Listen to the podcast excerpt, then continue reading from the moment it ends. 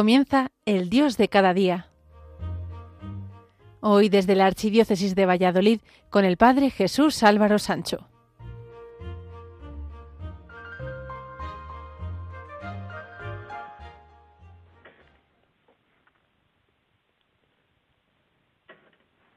Queridos amigos de Radio María, estamos finalizando el mes de noviembre y parece que fue ayer y vamos a celebrar ya este domingo la solemnidad de Jesucristo, Rey del Universo.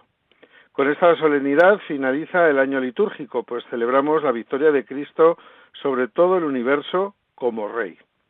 La fiesta de Cristo Rey fue instaurada por el Papa Pío XI el 11 de marzo de 1925, con lo que en breve celebraremos su centenario.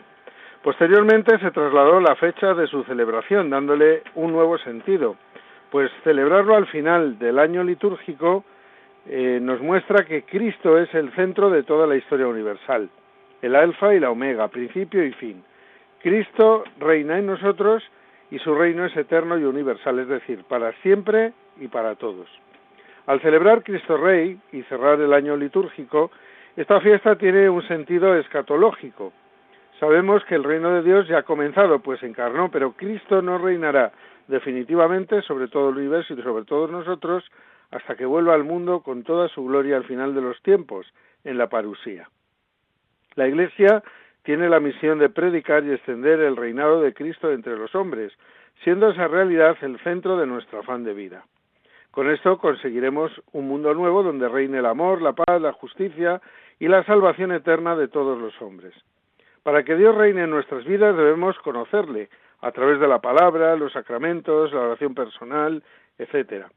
Y conocer al Señor no es solo saber de Él, sino tener experiencia interior de que vive, de que ha resucitado y su reino no tiene fin. Pero también necesitamos imitar a Cristo para no solo conocerlo, sino también amarlo.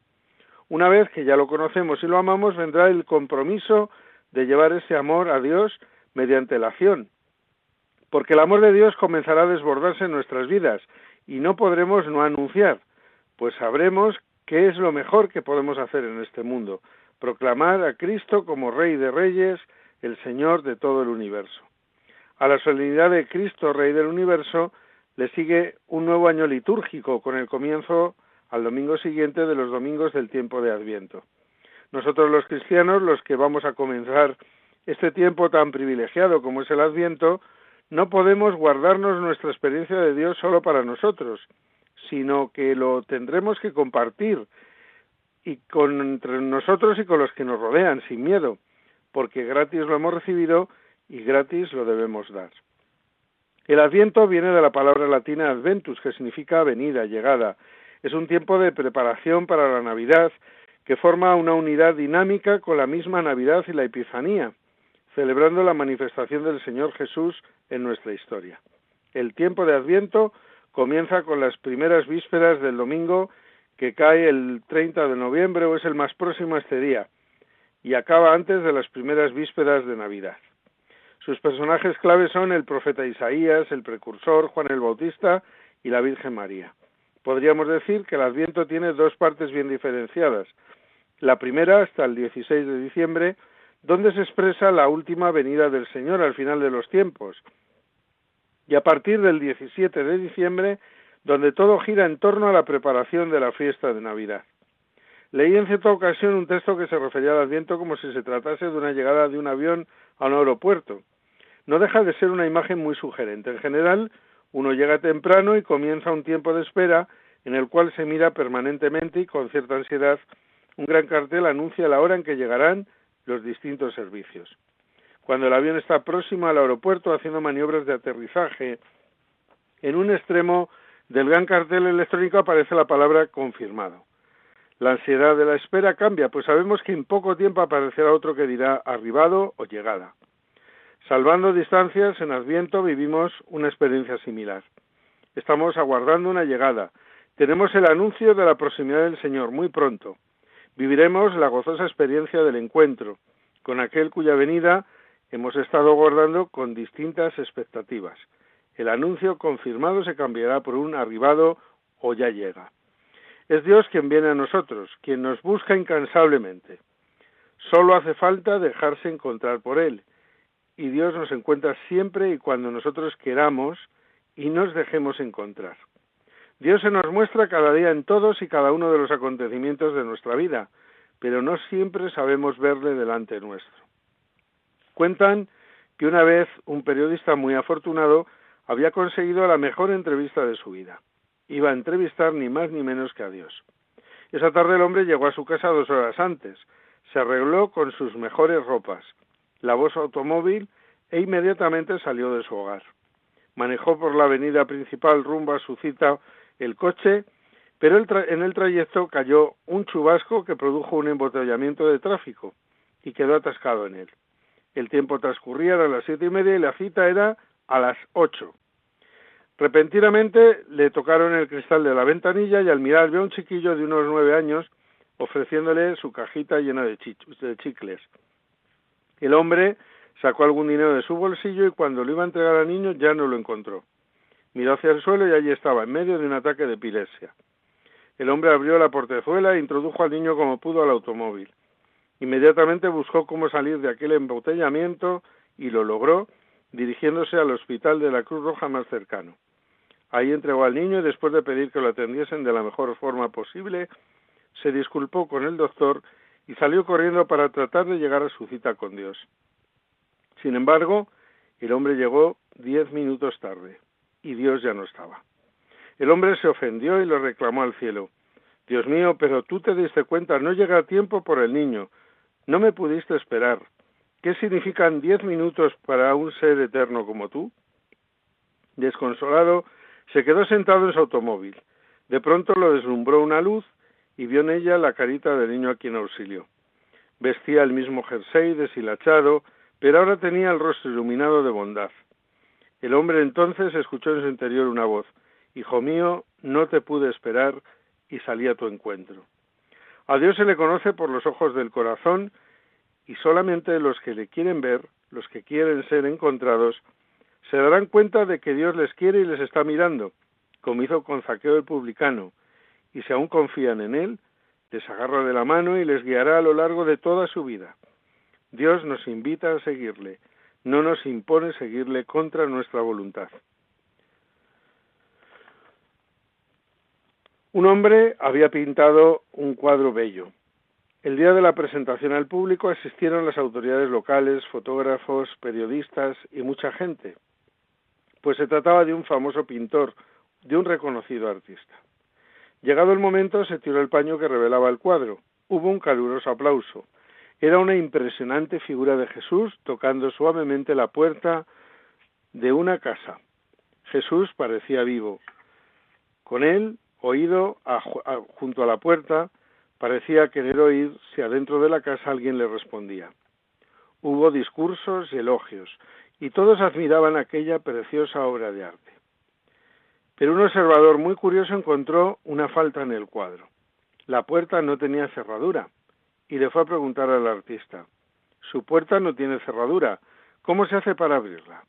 Así es, respondió el pintor, porque esa es la puerta del corazón del hombre. Solo se abre por el lado de adentro.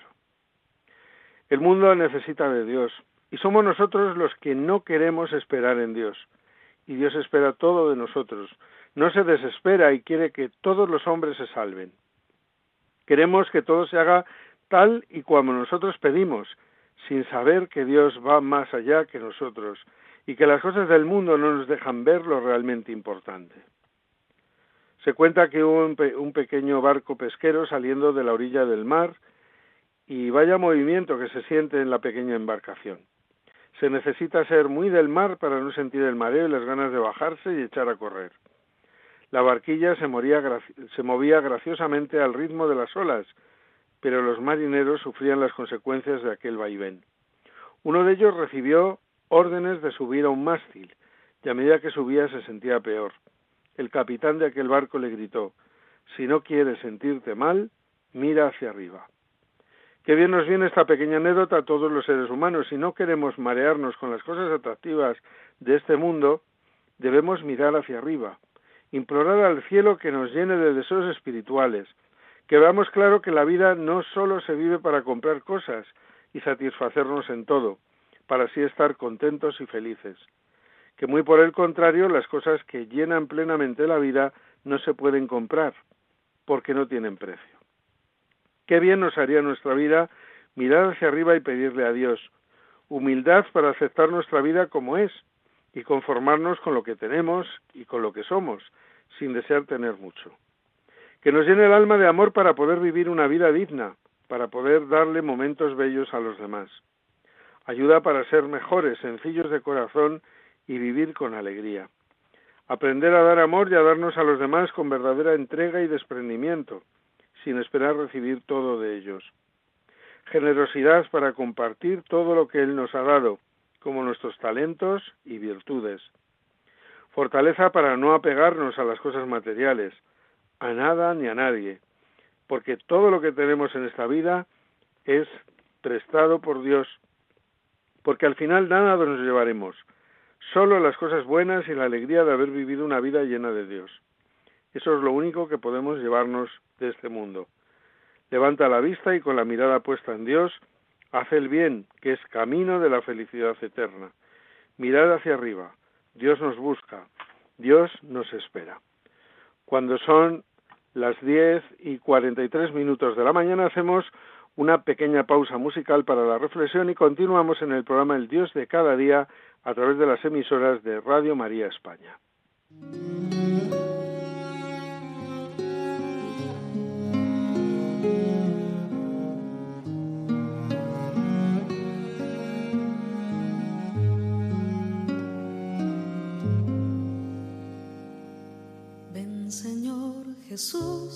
Porque sin ti ya no hay paisaje. Ven Señor Jesús, porque sin ti no hay melodías. Ven Señor Jesús, porque sin ti no encuentro paz en nada. Sin ti mis ojos no brillan. Es poca cosa sin ti, sin ti, sin ti, sin ti. La vida es poca cosa. Ven Señor Jesús, ven pronto a mi vida, ven pronto Señor,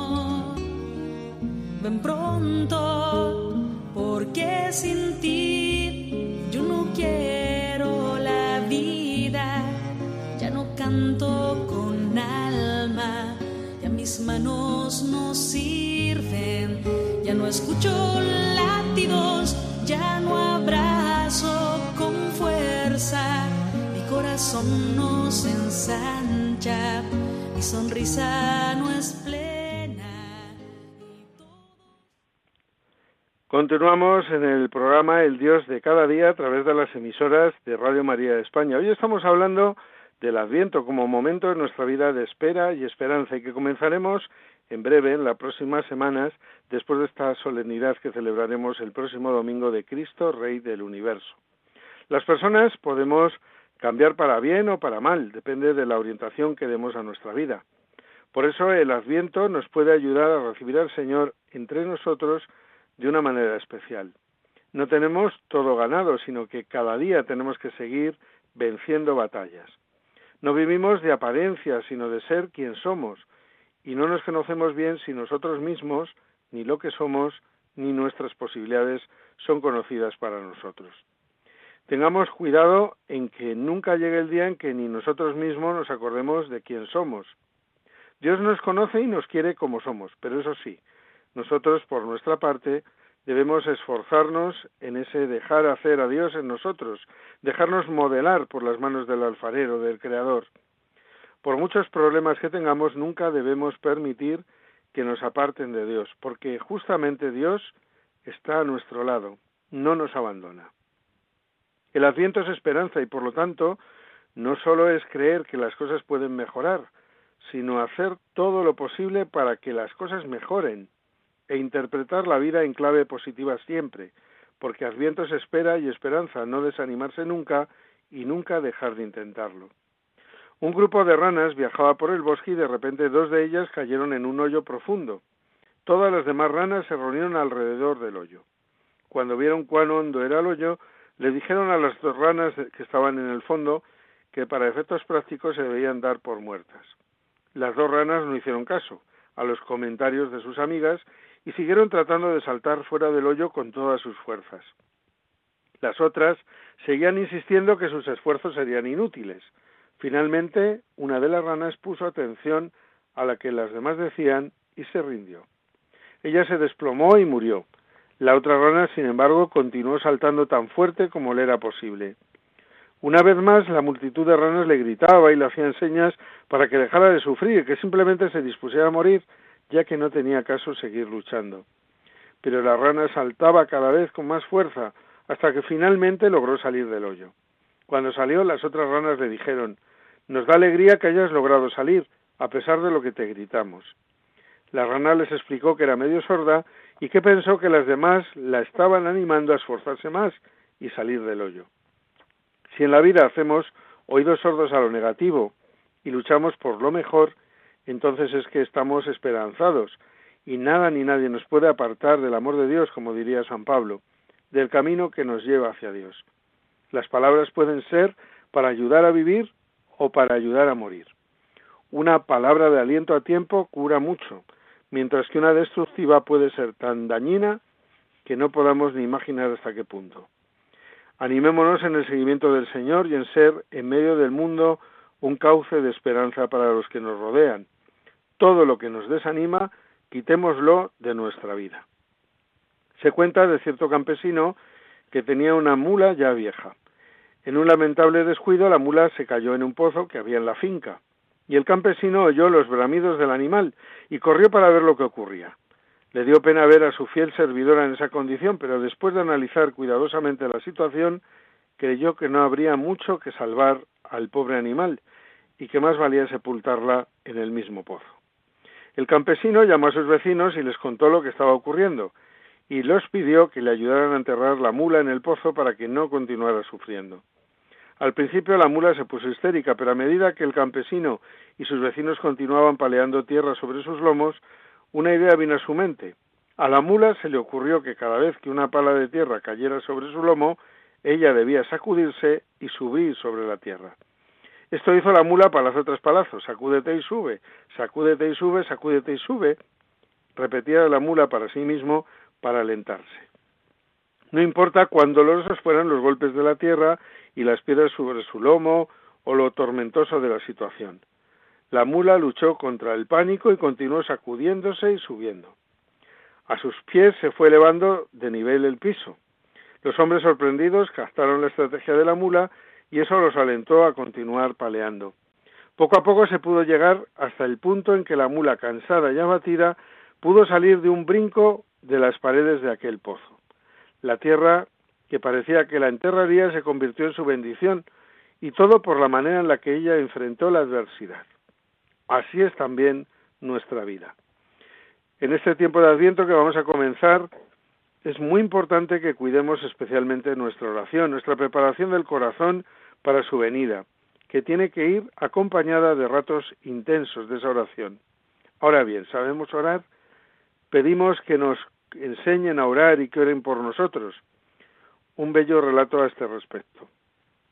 La hija de un hombre le pidió al sacerdote que fuera a su casa a hacer una oración para su padre, que estaba muy enfermo.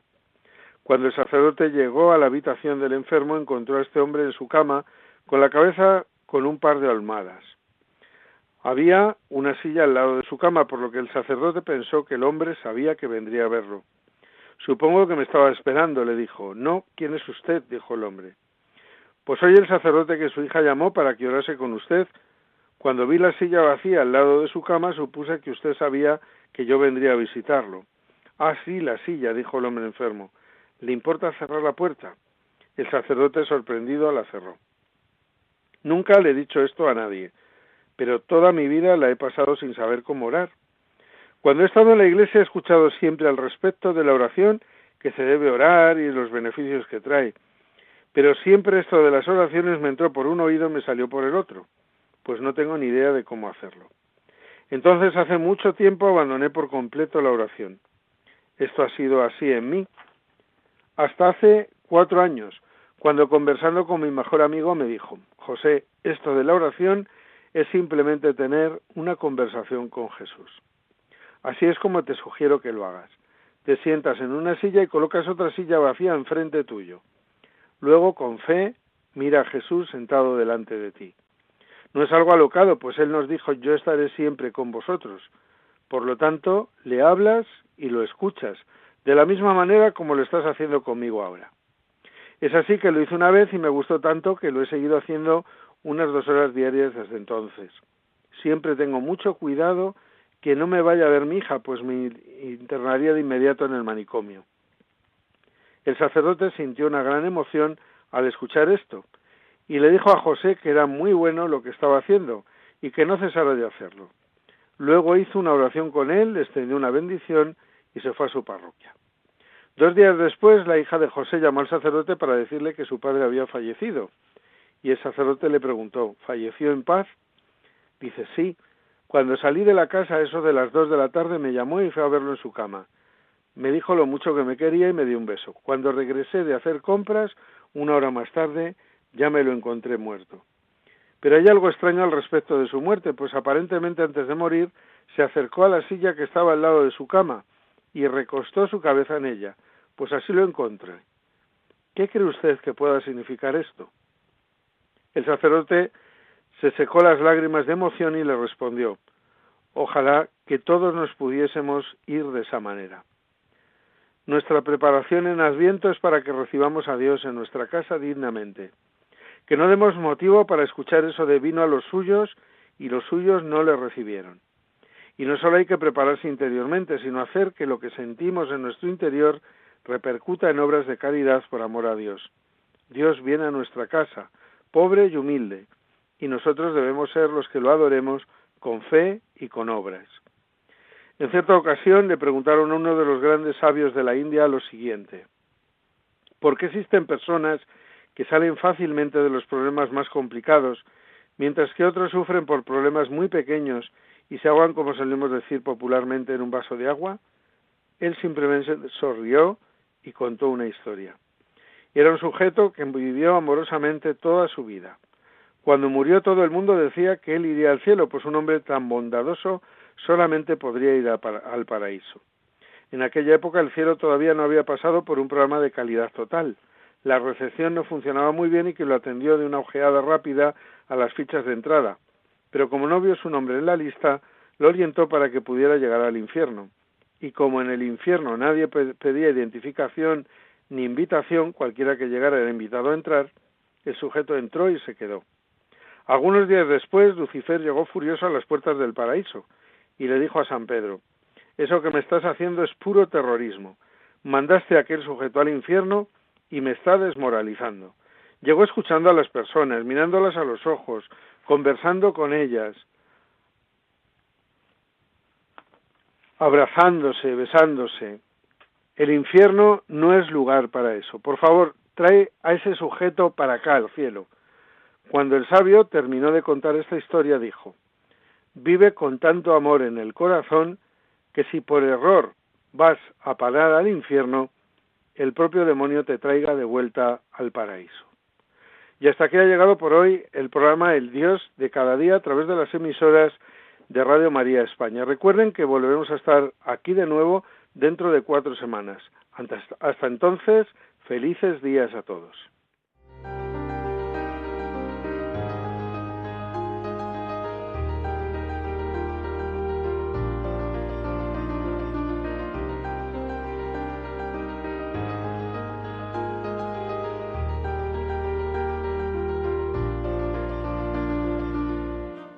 Finaliza en Radio María, El Dios de cada día.